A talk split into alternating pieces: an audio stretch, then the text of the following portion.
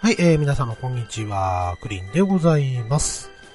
えー、今回はですね、えー、ハッシュタグの方が溜まってきましたので、え、そちらのご紹介をさせていただきたいなと思います。え、まあ、ゴールデンウィークが終わりまして、え、今日はですね、5月の12日、え、日曜日の早朝にですね、これを収録しております。えーと、声がね、ちょっといつもよりもおかしいかと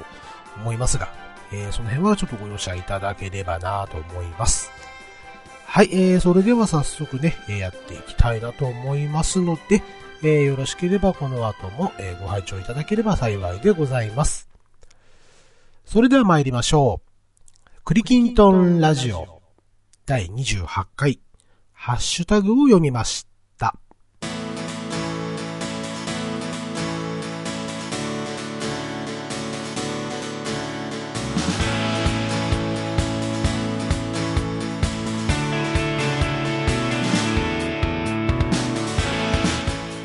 えー、改めまして、クリーンでございます。えー、それでは、ハッシュタグの方をね、えー読んでいきたいなと思いますよ。はい、えー、まずはですね、4月9日、えー、ガーネットさんより頂戴している、えー、ハッシュタグの方からご紹介させていただきます。えー、クリトン、えー、22回拝聴工場長さんに加えて、ニューフェイス、小川さんとの3人のトーク、とても面白かったです。えクリーンさんは一人語りと MC に加えて、ツッコミもできるんだなぁと感心いたしました。といただいております。ありがとうございます。えーと、22回ということはですね、ここ最近で言うと結構人気だった回ですね。えー、工場長に加えて、えー、小川くん、えーえー当社の小川くんですね。えー、こちらの3人で、えー話させていただいた回。はい。まあ、面白かったと言っていただいて、えー 非常にありがたいですね。えーまあ、そしてね、まあ、ね、えーっと、まあ、僕の一人語り。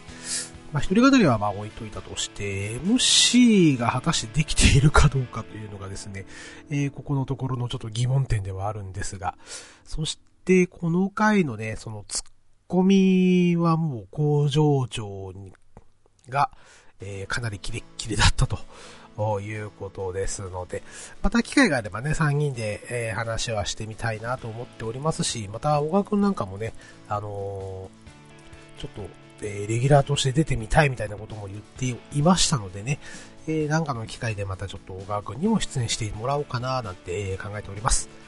はい、えーということでガーネットさんどうもありがとうございました。はい、えーと、続きまして、あ、再びガーネットさんよりいただいております。えー、クリトン23回拝聴。えー、うわわわわ、3年 A 組話できるのすごく嬉しいんですけど、録画を消してしまったというミステイク、私のバカー。あ、アマプラか何かで見れるかな。そして、えー、クリトン24回も拝聴。えー進撃の巨人シーズン3後期、楽しみですね。かなり辛いシーンが含まれているので、精神的にやられそうではあるんですが、あと、オリジンも録画をせねば、えファースト見たことない方にぜひ見ていただきたいなといただいております。えー、ガネツさん、えー再びどうもありがとうございます。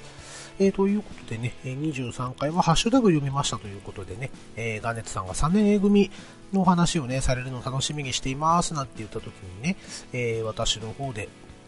えーね、あの、一緒にお話しますか？というようなね、えーことをね、えー投げかけさせていただきました。はい。えー、ということでですね、まあ、3年 A 組、ね、えー須田正樹さんが、えー出演されていましたドラマですね。こちらの方、そうですね、いずれ、えーやりたいなと思いますので、えーその時にはね、改めてガーネットさんに、えー出演依頼をかけようかな、なんて思っておりますので、はい、えーとね、えーと、アマプラでは確か見れない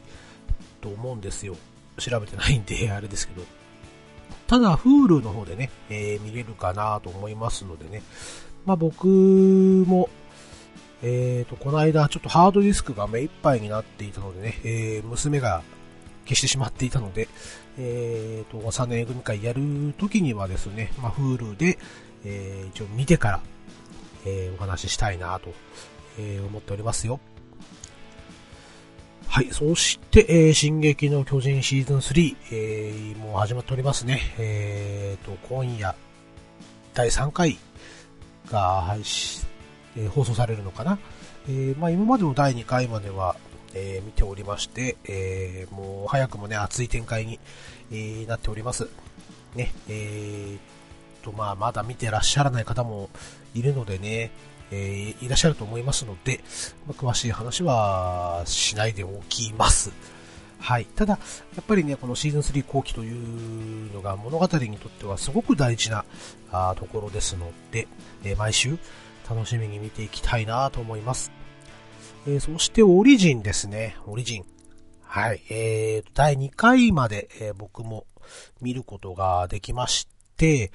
えー、幼い頃のね、キャスバルの声が、えー、まあ、クリリンだったり、ドラゴンボールのクリリンだったり、えー、ワンピースのルフィのね、えー、田中真由美さんがやっておりまして、えー、と、ちょっとイメージと違うかなというのがね、えー、僕の中ではありますね。うん、やっぱりなんかあの、なんだろうな、えー、どうしてもね、ちょっとパズーが、天空の城ラピュタのパズーのイメージがやっぱ強いのでね、うん、せっかくキャスバルの顔なんですが、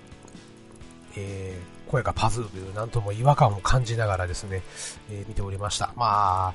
ね、えー、まあ、じゃあ誰だったらいいのかっていうことを言われてしまうとですね、えー、全く声優には疎いので、えー、この人がいいんじゃないかっていうのはないんですけれども、ちょっと、なんか違和感あったかななんていうね、えー、いう思いがありました。はい、えー、ということでですね、ガーネットさんどうもありがとうございました。はい、えー、続きまして、えー、トヘロスさんから頂戴しております。えー、雑談会拝聴いろいろな話題があり、こういうトーク会も面白いですね。えー、DQ10 のフレンドさんの引退宣言は寂しい限りですね。自分は初期からやってるキャラのチームはいつの間にかチャットもなくなり、人もほとんどいなくなったので、まだ一言あって離れるのはありがたいと思います。といただいております。ありがとうございます。あ、ごめんなさい。もう一つありました。えー、いつかはやってくるドラクエ10のサービス終了。えー、中華版は終了宣言出されましたが、それまでの思い出や出会いは、かけがえのない大切なものですが、ふと何年後かにドラクエ10をプレイしたくなった時の何かしらのフォローがあるといいですね。映像に残しておくのも手でしょうかといただいております。えー、トエロさんありがとうございます。えっ、ー、と、雑談会は第24回ですね。えー、まあその時に、えー、まあ僕のね、フレンドさんがちょっと引退宣言をされたという話をね、えー、したことに受けての、この、えー、ツイートだと思うんですけれども、えーと、4月の29日にそのフレンドさんがね、最後にインできる、えー、日だということをですね、まあ、事前にちょっと、えー、やり取りをしておったものですからね。で、えー、まあ、そのフレンドさんにまつわる、まあ、仲間たちと言いますかね、えー、その方たちにちょっと、えー、まあ、思いつく限り声をかけまして、えー、まあ、無事にね、えー、と、その休止される、えフレンドさんと一緒に、えまあ、8人集めてね、え、まあ、邪神やったりとか、えドレアム行ったりとかですね、え、まあ、最後に楽しい思い出をね、え、作りまして、で、え、まあ、また戻ってこいよというお話はさせていただきました。そして、トヘロスさん、ね、えここでちょっとお話をしておこうかな。トヘロさんの方もね、番組の方をされておりまして、えーっと、何でしたっけ？お名前がですね、えー、っと、えー、いつかやろうの三日坊主というね、番組を立ち上げたと言っていいのかな？うん。えー、配信ををしておりまして、その時にね、えー、詳しくそのドラクエ10のチームのことについては、えー、語っておられるので、えー、もしご興味ある方がね、いれば、トヘロさんのその回をちょっと聞いていただけると、よりわかりやすいかななんて、え、思います。はい。えー、そしてね、本当に、まあ、トヘロさんがおっしゃってくださった通り、ね、えー、一言あって離れるというのは非常にありがたいですね。うん。まあ、そのおかげでね、ある程度人を集めて、ね、えー、まあ、えー、まあ、お別れ会というのはちょっと寂しいので、またいつか戻ってきてもらえるように、えー、壮行会という名前でね、えー、やらせていただきました。はい。また戻ってきた時にはね、えー、復帰祭というか、えー、また歓迎会という形でね、迎えたいなと思っております。はい、えーと、そして、まあ、いつかはね、確かにまあ、ドラクエ10はね、10年できるドラクエを目指すというコンセプトのもと、やられておりまして、2012年からサービス開始。なので、一応2022年まではね、えー、遊べるはずだと思います。うん。なので、あと3年間は、えー、きっちりやってもらえるんではないかなと思いますので、まあ、その時までにはね、いろいろ積み残しているもの、まあ、バトル関係だったりとかですね。えー、あと、そうだな。まだ僕、あの、ゴールドを1億ゴールド貯めたことないので、まあ、1億ゴールドまで貯めてみたいなとかね、まあ、そういう積み残したことはやっていきたいなと、えー、考えております。うん。まあ、あとは、そうですね、一応、まあ、1年後の君へというね、えー、まあ、ドラクエ10をメインとしたブログもやっておりますので、まあ、そちらの方にね、今までの思い出は残して、えおりますので、これは定期的に続けていこうかなと考えております。うん。なのでね、また、そういうね、映像も確かに残しておくのも一つの手段かなとは思うんですけれどもね、えー、まあ僕は一応ブログで、えー、一応写真を残しておりますよというところです。はい、えー、トヘロさんどうもありがとうございました。で、えー、魔王さんより頂戴しております。ホームボタンのない iPhone X シリーズは慣れてしまえば快適かも。画面をタップすればスリープから立ち上がり、覗き込めばロック解除。画面下フリックがホームボタンの代わりになっていて、当たり前ですが、歴代使ってきた iPhone の中で最高に使いやすいと思います。そしてもう一つですね、えー、いただいておりますよ。えー、4S から使い始め、ホームボタンが壊れて以来、ずっと画面に仮想ホームボタンを表示させて、極力、極力ホームボタンを使わなくしてたので、抵抗なく使えたのかな。自分は週末しか帰宅できなくて、あ自分は週末しか帰宅できなく、出先で楽しみがないので、贅沢して、えー、10S を使ってます。といただいております。まおさんどうもありがとうございます。はい、えーと、iPhone X を持って、およそ1ヶ月、うん、随分慣れてきました、僕も。まあ、ただですね、えっ、ー、と、毎朝、こうなる、うアラームを、え、まあ、やっぱ寝ぼけてね、真ん中のボタンをこう、探してしまうときはあるんですけれども、まあ、それ以外はね、だいぶ、慣れてきたかななんて思います。うん。で、えー、非常に慣れてくるとすごく使いやすいですね。で、画面もまあまあ大きいのでね、えー、まあ、文字入力するときとかは非常に楽かなと思います。はい、えー、そしてね、魔王さんがまあ 4S から使い始めて、仮想ホームボタンね、あの iPhone に出てくるんですけれども、真ん中のボタンが効かなくなるとね、えディスプレイ上にホームボタンをね、置くことができて、えそこからまあそのホームボタンの代わりにいろいろ触れるんですけれども、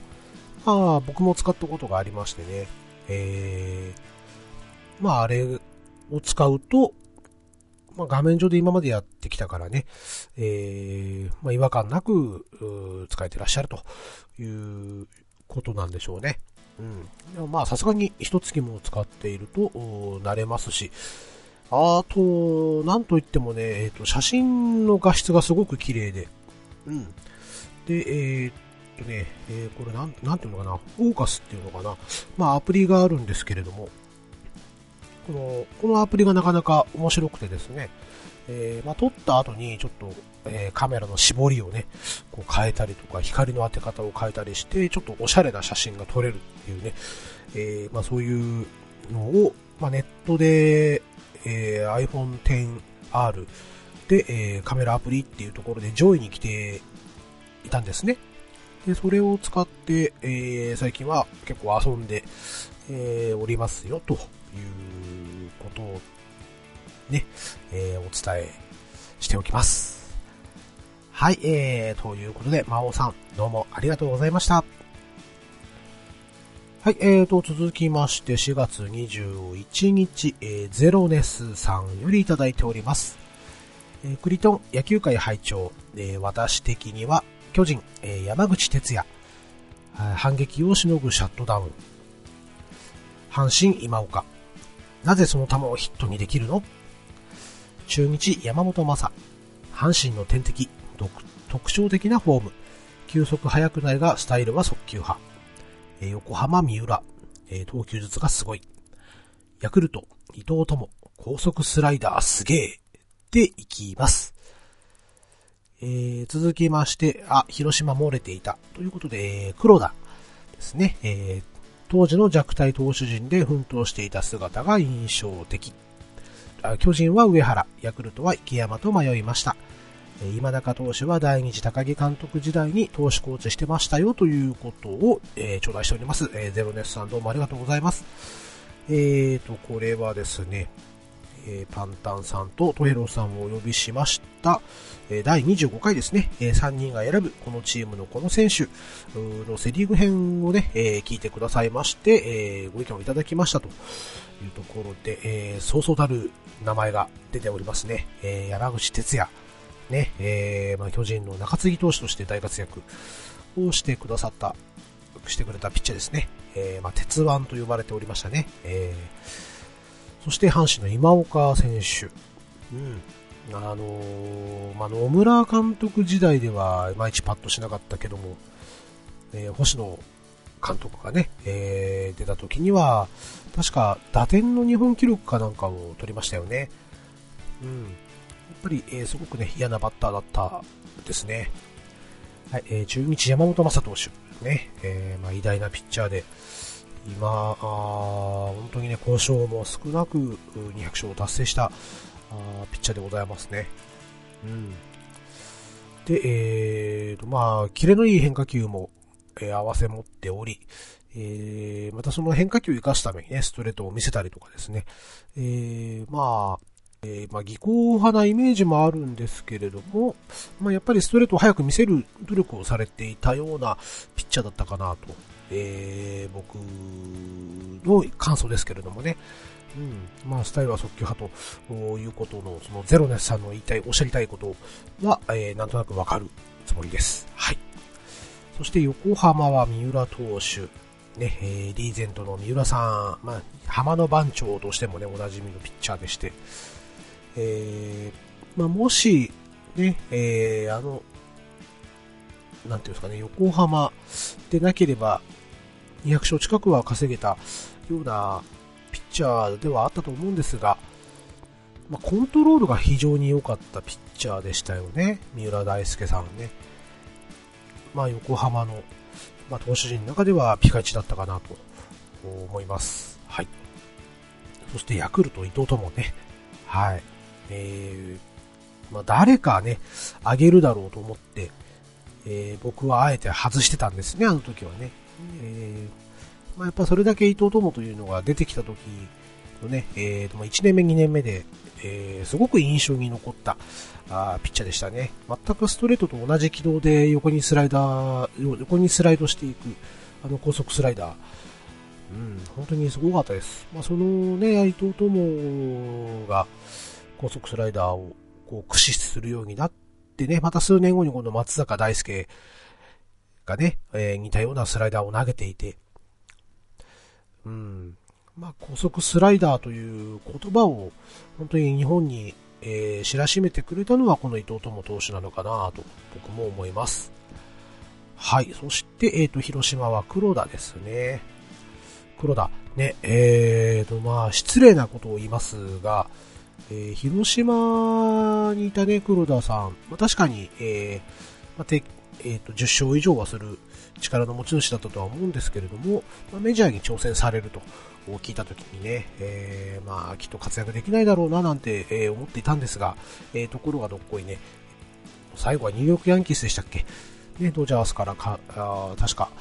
スタートしたと思うんですけれども、えー、まあ、最高のね、その30を持ってニューヨークヤンキースに行き、そこでも結果を出したピッチャーですよね。うん。まあ、そしてね、えー、まあ、引退直前になってね、まあ、男気という言葉を、がね、えー、当てはめられて、えー、迎えられた黒田投手。うん。で、えー、まあ、広島の投手陣にとっては、黒田の存在はかなり大きかったのかなと思います。ここ、ね、セリーグ3連覇でしたっけ ?2 連覇 ?3 連覇？うん、えー、しておりますけれども、やっぱりその黒田投手のね、存在感なしには語れないのかなというところですね。はい、え、ー、と、他には、巨人は上原、え、ヤクルトは池山と迷いましたと書かれておりますね。えー、上原はね、僕も好きな投手の一人です。はい。えっ、ー、と、1年目にね、えー、まあ、20勝を挙げまして、うん、で、当時、テレビ中継でね、えー、まあ、上原の試合何度か見ていたんですけれども、とにかく試合の展開がね、早かった。あというか、あの、テンポがすごい良かったんですよね。だから上原が投げる試合っていうのは大体2時間半かからないことが多くてですね、えー、野球中継なんかもね、やっていると、まあ、9時までに、えー、野球中継の枠を取っているんですが、えー、もう8時半の段階でね、ゲームセットになり、え、そしてヒーローインタビューを長めにやったところでね、え、まだ実は20分以上残ってますよ、みたいなね、じゃあどうやって埋めるなんていうことをね、考えさせて、えー、くれたピッチャーとして、えー、覚えておりますね。そして、えー、ヤクルトは池山、ね、ブンブン丸として、え、おなじみでして、その細い体でね、え、目いっぱいスイングして、え、豪快なホームランを叩き込む。そして、えー、まあ、ショートとしてもね、えー、すごく鼻のあるショートでした。で、ショートでね、えー、大砲っていうのは多分池山選手あたりぐらいから出てきたのかなと。まあ、その後松井和夫選手になったりとかですね。まあ、最近では坂本隼人ですか、巨人のね。まあ、この辺がその、えー、一発も打てる大きな大型ショートっていうか、えー、まあ、ホームランが打てるショートっていう流行りを作った第一人者なのかなと思います。はい。そして、まあ、あの、僕がね、あの、今中投手でコーチやってなかったんですかねっていうことをね、えー、言っていたのが、まあ、第二次高木監督時代に投手コーチしてましたよと教えてくださいましたというところですね。はい、えー、ゼロデスさん、どうもありがとうございます。はい、えー、続きまして、テイタンさんより頂戴しております。男って野球の話できないとおかしいってくらい、野球って昔は浸透してましたよね。だからあまり興味なくても聞いたことのある人が多くて楽しく聞かせていただきました。ここ数年は全く見なくなったのはテレビ中継もしなくなったからかな。そしてパンタンさんは必ず阪神に結びつけている。といただいております。ありがとうございます。まあ僕らがね、小学校時代っていうのはまだ J リーグも開幕してませんですし、えー、まあ、ね、キャプテン翼の影響でサッカーを始めるっていう子も多かったですけれども、まあ、やっぱりあの野球人気の方が高かったかなっていう気がします。ねえー、あの頃はもうシーズン始まれば毎日のようにプロ野球がね、どこかのチャンネルで、えー、やっていたぐらいですし、そして、まあ、なんていうんですかね、その、公園とかでもまだ野球をやっていても許されるような時代でしたからね、まあ、必然的にやっぱり野球というのが身近にあったようなあ気もしますね。うん。そしてね、ここ数年は確かにもう、えー、っと、なんて言うんですかね、えー、っと、スカイパーフェクト TV とか、えー、あまあ、CS 放送で、ね、好きな球団の試合を全試合見るっていうことが、あまあ、早い、今流行というか、まあ、そういう流れになっているかなと。まあ、アメリカっぽくなってきたかなっていうところですね。うん、えー、今ならダゾーンでもう見れますしね。はい。まあ、そうですね。まあ、テレビ中継もたまに、えー、やってますけどね。まあ、今は、あの、試合最後まで流しませんですしね。まあ、ゴールデンタイムでナイター中継するのがだんだん珍しくなってきてしまったので、まあ、ある意味ちょっとね、野球離れというか、まあ、自分が好きなスポーツをお金を払って見るような時代になってきたのかなという気がします。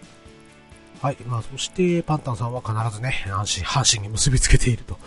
いうね、お見事なオチでしたよね、本当に。えー、まあ、トヘロさんもですね、その、ま、中日と戦った対戦相手、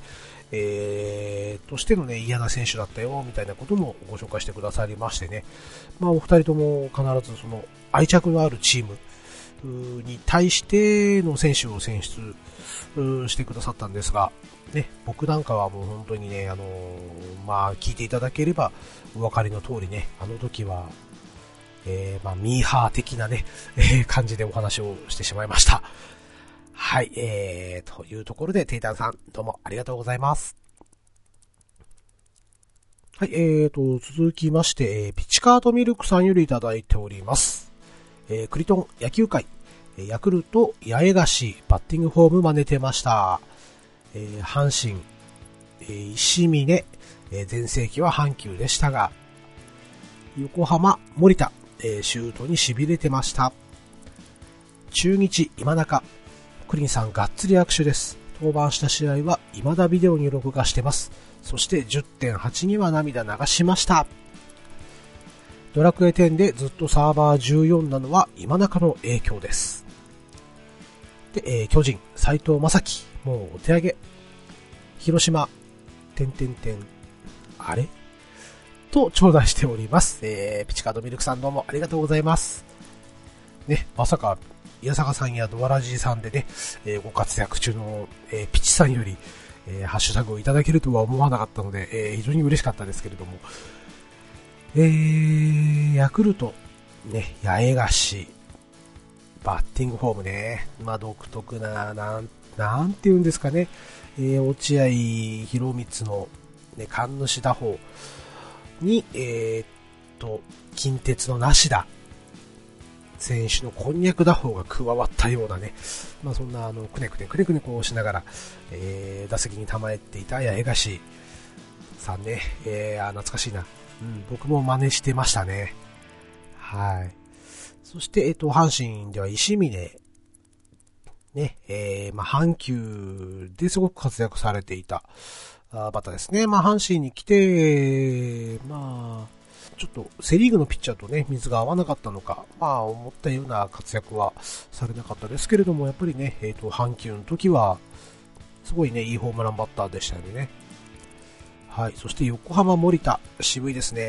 えっ、ー、と、森田といえば、もうあの、大魔神佐々木につなぐまでのね、え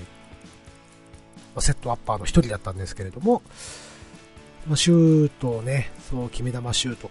うんな、もうね、森田、佐々木っていうこうピッチャーが並んでくるとね、もう、ああ、もう今日は終わったなっていう、ね、えー、感じはしました。そしてね、えー、ピッチさんはね、イヤサガさんの方でも公言されていましたけれど、中日ファン、ね、えー、ということで、まあ、今中投手がやっぱり、えー、思い出に残ってらっしゃるということですね。えー、10.8、ね、1994年10月8日、えー、中日違う、名古屋球場でね、えー、行われた、ちょうどね、130試合目でしたっけね、同率の勝率でね、迎えて、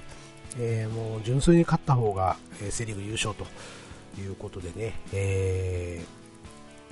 ー、まあ、今中投手が先発で、え、巨人は、牧原投手かなが先発でね、え、まあ、この試合は、僕もね、えー、胸を熱く見させてもらいました。特にね、あの、立浪さんがね、最後の最後で、えー、まあ、ちょっと内野に、内野安打なるかどうかっていうところでヘッドスライディングしてね、肩を脱臼して、えー、いくという、あの、勝利へのね、なんていうんですか、まあ、プロでも、えー、意地でもなんとか勝つんだっていう、あの、気迫がありましたね。うん、あの、というところで、あの、10.8をね、まあ、テレビ中継ですけれども、あの試合を見れたことは、あプロ野球ファンとしては良かったかなと思います。ピッチさんはじゃあ、えー、ドラクエ10でやられてる時はサーバー14にいらっしゃるということなんですね。えー、じゃあサーバー14を探せばピッチさんに会えるということで、えー、いいのかな。はい。そして、え、ー、と、巨人は斎藤正樹。ね、前世紀はもう確かにね、お手上げだったでしょうね、他球団のファンからするとね。うんまあ、逆に言うと、ね、巨人ファンの僕としては、斎藤正樹で打たれたらもうそれはもうしょうがないと、え思えるぐらいのピッチャーでした。そしてね、ピッチさん、ね、お住まいは確か広島でしたよね。広島の選手が入っていないっていうのはどういうことなんですか、一体。はい、えー、ということでね、他にも、広島もいっぱいいい選手いますよ。よく思い出してみていただけませんか？はい、えー、ということでね、ピチさんどうもありがとうございました。はい、えーと、続きまして、えーと、ヘロスさんより頂戴しております。えー、クリトン。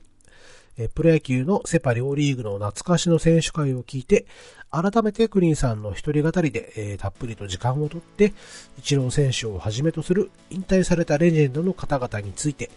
と、クライマックスシリーズをはじめとするルール改正についてお聞かせ願いたいですね。といただいております。トヘロさんありがとうございます。そしてね、トヘロさん、あの、セリーグ編、パリーグ編、両方にね、えー、ご出演くださいまして、えー、ありがとうございました。はい、えー、まあ、それで聞いてくださって、まあ、改めて、えーと、僕にね、えー、まあ、イチロー選手をはじめとする、うーまあ、レジェンドの方々についてお話をしてほしいと。そして、え、クライマックスシリーズをはじめとするルール改正というね、リクエストを頂戴いたしましたので、そうですね、私ごときの見解、見識でよろしければ、またちょっと時間をとってね、お話しさせていただければなと思いますが、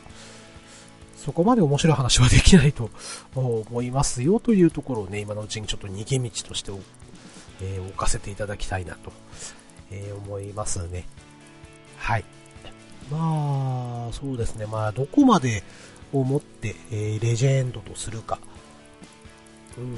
まあ、記録もさることながら、記憶というのもありますからね。うん。まあ、その時はちょっと僕なりにね、えー、まあ、この選手について、えー、語ってみようかなというのを少しこのやらせていただければと、え、思います。そしてね、まあ、クライマックスシリーズ、まあ僕は反対派なんですけれども、まあ未だになんですけどね、えー、まあこれに対するなんかね、えー、アンサー、アンサーというか、まあね、えー、クリーンはこう考えるよっていうお話ができればいいなと思います。はい、えー、ということで、ちょっといずれまた、あやらせていただきますので、えー、トエロスさんね、あの、リクエストの方、どうもありがとうございました。あというところです。はい、えー、続きまして、えー、DQ10 七不思議時計ツールの人さんより頂戴し頂戴しております。えー、クリトン、えー、プロ野球を見るようになって最初に認識したのがライオンズの清原選手でした。いろいろありましたけど、高卒1年目からあそこまで成績残した人は今後出てこないでしょうね。えー、最近はプロ野球ニュースと日本シリーズ中継見るくらいになってしまったなぁといただいております。えー、どうもありがとうございます。えー、まあ本当におっしゃる通りで、高卒1年目からね、え、3割30本、ね、え、打つ選手は今後出てこないでしょうね。うん、まあ、清原選手が出た、出てきた、まあ、10年後ぐらいにちょうどね、松井選手、ゴジラ松井、松井秀喜、えー、選手がね、えー、ちょうど入団1年目で入ってきましたけども、入団1年目の松井選手ですら、えー、ホームランもね、7本とか、あいうところで、まあ、レギュラーを獲得するまでには至らなかった。うん。というね、えー、ところでした。はい。まあね、清宮くんもね、去年なんやかんや騒がれて、えー、ね、先輩清原並みのその成績を期待されてはいたんですが、まあそれでもね、ホームラン2桁近く打ったのかな。ね、今年はちょっと怪我でまだ、え、見れてませんけれどもね、まあその将来の予感をさせてくれるような選手でしたね。はい。まあ、またね、これから何人もまた高卒で騒がれて、えー、入ってくる選手増えてくるかと思うんですが、ね、まあ、その清原選手のあの記録、金字塔になるんではないかなという予感は僕もしますね。はい、えー、まあそれでもね、あのー、七不思議時計ツールの人さん、プロ野球ニュースも見られてるということなのでね、また、もしかしたら僕なんかよりも最近のプロ野球事情については明るいかもしれませんね。はい、まあ僕は最近は本当にあの、西武ライオンズの選手ぐらいしかね、えー、まともに知らないので、ね、えー、まあ、そうやってね、過去の話で、まあ、ちょっとね、プロ野球の話を逃げてしまっているところも、あるということをね、ここで白状させていただきます。はい、えー、というところで、2.7不思議時計ツールの人さん、どうもありがとうございました。はい、えー、続きまして、テイタンさんより頂戴しております。えー、テクテク3回拝聴アニメしか見てなくて、盾の勇者の成り上がり、魔法少女好き。ん？そんな人確か、自分の身近にって俺かそんな親近感、体はブヨブヨだけど、といただいております。テイタさんありがとうございます。えー、まあ、最新回というか、えーと、あれは、第、えーと、え27回ですね、えー、番組に出演したいとおっしゃってくださった方をお呼びしました。ということで、え、まあ、テクテクさんに出ていただきまして、え、ま、いろいろお話を伺っているときに、まあ、最近見たね、アニメの中で盾の勇者の成り上がりが面白いですよ、ということを教えていただきました。そして、えっ、ー、とね、魔法少女も結構好きなんですよ、なんていうふうにお話しされておりましたね。うん。そして、えー、そのことがね、テイタンさんに刺さったと いうことで、はい。まあ、そうですね。また、ね、テクタクさんも、えー、また今後ね、えー、出させてもらえたら、なんていう風に、えー、まあ、DM 等でもちょっとやり取りさせていただいておりますので、えー、またね、どこかいずれ、えー、テクテクさんにもまた出演いただきましてね、またより深くアニメについて、えー、掘り下げていければいいかなと思います。うん。で、えー、ティータさんね、あのー、僕も、この間のその回で、ね、スクワットやるといいですよということでね、今一生懸命スクワットやっております。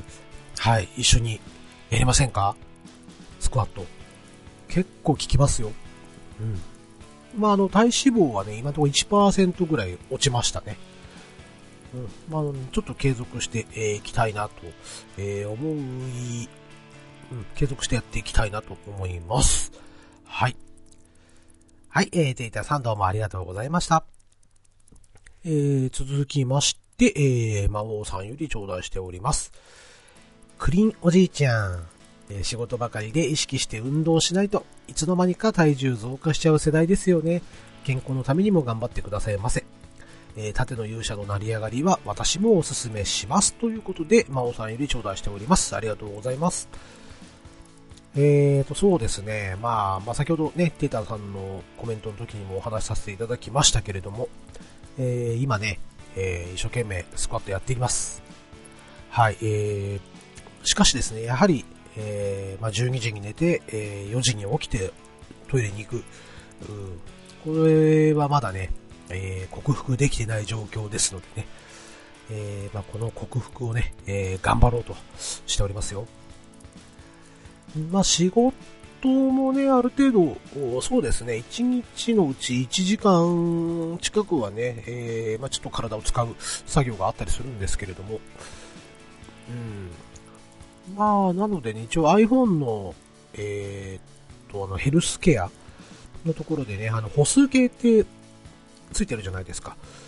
で、大体ね、毎日1万歩ぐらいは歩いているんですけれども、まあ、それでもやっぱりね、えー、まあ、それだけじゃ足りないでしょうね。まあ、そこから自転車こいだりなんだりとか。うん。また、ね、まあ、夕飯を少し制限すればいいんでしょうけどね。あまあ、制限しすぎちゃうと、この夜中にお腹空いて目覚ま、覚めちゃうので、ある程度しっかり食べとかないとっていうのも、あることはあるんですけれどもね。うん、まあね、本当に、まあ、40代に、えー、半ばに差し掛かる、頃になってきましてね、本当にいろいろ気をつけなきゃいけないことは、あ増えてきました。ね、えー、ね、魔王さんもお互い頑張りましょう。まあ、でも魔王さん、あれですもんね。あの、ジョギングしてますもんね。たまにあのツイッターとかで拝見させていただきますけれども。ジョギングか。うんそのうちちょっとやろうかなと、ふつふつと思っておりますよ。はい。そして、えー、縦の勇者の成り上がりは、えー、魔王さんもお勧めしておりますのでね。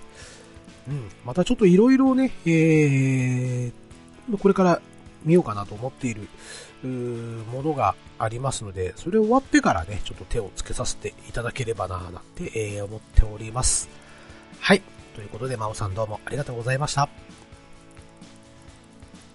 はい、えー、トヘロさんより頂戴しております。えー、クリトン、えー、テクテクさん会拝聴えー、まずはテクテクさん、ポッドキャストデビューおめでとうございます。クリンさんが思い描いていた40代、行きつけのバーで一人飲み。お酒こそありませんが、ポッドキャストの番組はいつの間にか見知らぬ人たちと仲良くなっていく、それに近いのでは、えバークリトンというふうにいただいております。えー、トトヘロさんどうもありがとうございます。えーとね、すごく素敵な表現ですね。うん。本当にそうですね。いつの間にか見知らぬ人たちとね、うん、まあ、実際に、ね、ゲストとして来ていただいて、ね、えー、顔見知りというか顔をはっきり分かっているのはね、工場長と小川くんだけですからね。まあ、そう考えると、本当にね、まあ、声だけのつながりで、まあ、仲良くさせていただいているというのは非常に嬉しいことですし、ありがたいことでもありますよね。うん、ちょっと、あまりにもいい表現なので、リツイートしちゃおう。はい、えーと、リツイートをかけさせていただきました。はい、えー、そしてね、テクテクさん、本当にポッドキャストデビューおめでとうございますということでね、えー、トエロスさんから、えー、祝福のコメントを頂戴しておりますよ。はい、まあ、それに対してね、えー、テクテクさんもいいねをしておりますね。はい。まあ、こうやってね、少しずつ、まあ、交流がね、横に広がっていくと、非常にね、面白いかな、なんて思います。はい、えー、トヘロスさんどうもありがとうございました。はい、えー、そして今回ね、え、ハッシュタグラストになります。えー、ガネットさんより頂戴しております。えー、クリトン27回拝聴ポッドキャスト初出演のテクテクさんとのトーク。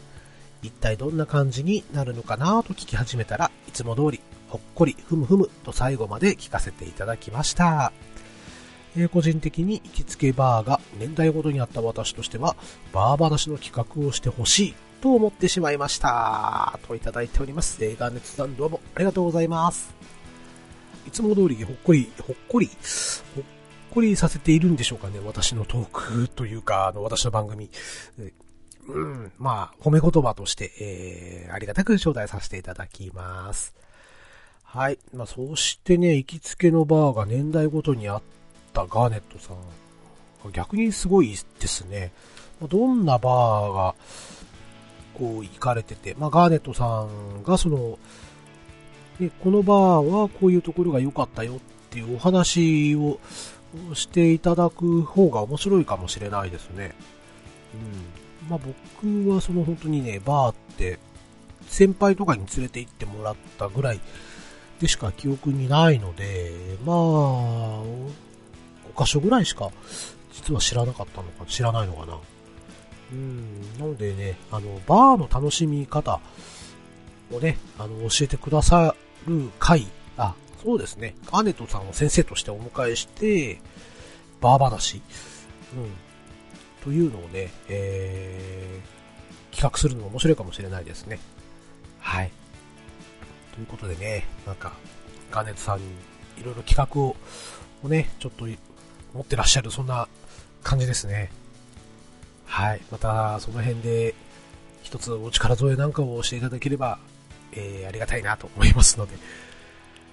はい。また、改めましてね、その辺、ガーネスさんの方にちょっとお願いをさせていただくかもしれません。はい。ということで、ガーネットさんどうもありがとうございました。今回のね、えー、ハッシュタグの方を以上となります。ね、えー、一月ほどちょっとね、えー、貯めてしまいましたので、まとめて一気にご紹介させていただきまして、えー、またちょっとね、パンタンさんとトヘロさんがね、出演していただいた時のリツイートっていうか、あの、えっ、ー、と、宣伝の方はちょっと省かさせていただきましたけれど、大変申し訳ございませんでした。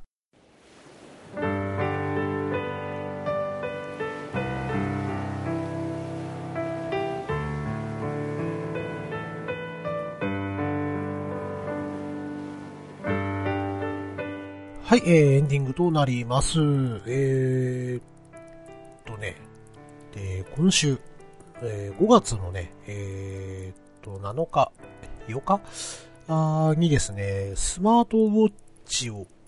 えー、Amazon でね、ちょっとポチッと、えー押してしまいまして、えー5月の9日にね、えー引き取りに行ってきて、あ、いつもあの、僕、コンビニの方にね、届けてもらうようにしてるんですけれども、えーと、9日にね、スマートウォッチを取りに行って、えー今、ね、非常に遊びながら使っている状態です。はい。まあ、3000円ぐらいのね、まあ、少しお安いのを、買わせていただいたんですけれども、いろいろね、スマホと、えー連携が取れるのでね、例えばあの、LINE とかでね、えーメッセージもらった時にはお知らせしてくれたりとかですね、えーまあそういうことができるというところで、またあの、心拍数とかも出るのでね、ちょっと面白いなぁなんて、えー思いながらね、ちょっとスマートウォッチをこれからもね、ちょっと愛用してえいきたいなぁと、えー思っております。この番組では皆様からのご意見をお待ちしております。ツイッターでつぶやいてくださる際は、ハッシュタグ、クリトンをつけてツイートしてくださると大変嬉しいです。えー半角シャープ、ひらがなでクリトンです。また、番組宛ての Gmail もございます。えーこちらでもぜひ、えー感想などをお聞かせくださると嬉しいです。ku, rin, no, radio, アットマーク、gmail, .com, えクリーンのラジオ、アットマーク、gmail.com と覚えてください。ツイッター、Gmail、えーともにですね、感想などいただけた際は、番組でもご紹介させていただきたいと思います。皆様のごご感想、えーご意見ご感想をお待ちしております。はい、ということで、えー今回はこれにて終了いたします。はい、えーよろしければ次回も聞いてくださいね。えー今回もご拝聴のほどどうもありがとうございました。クリーンでした。またねー。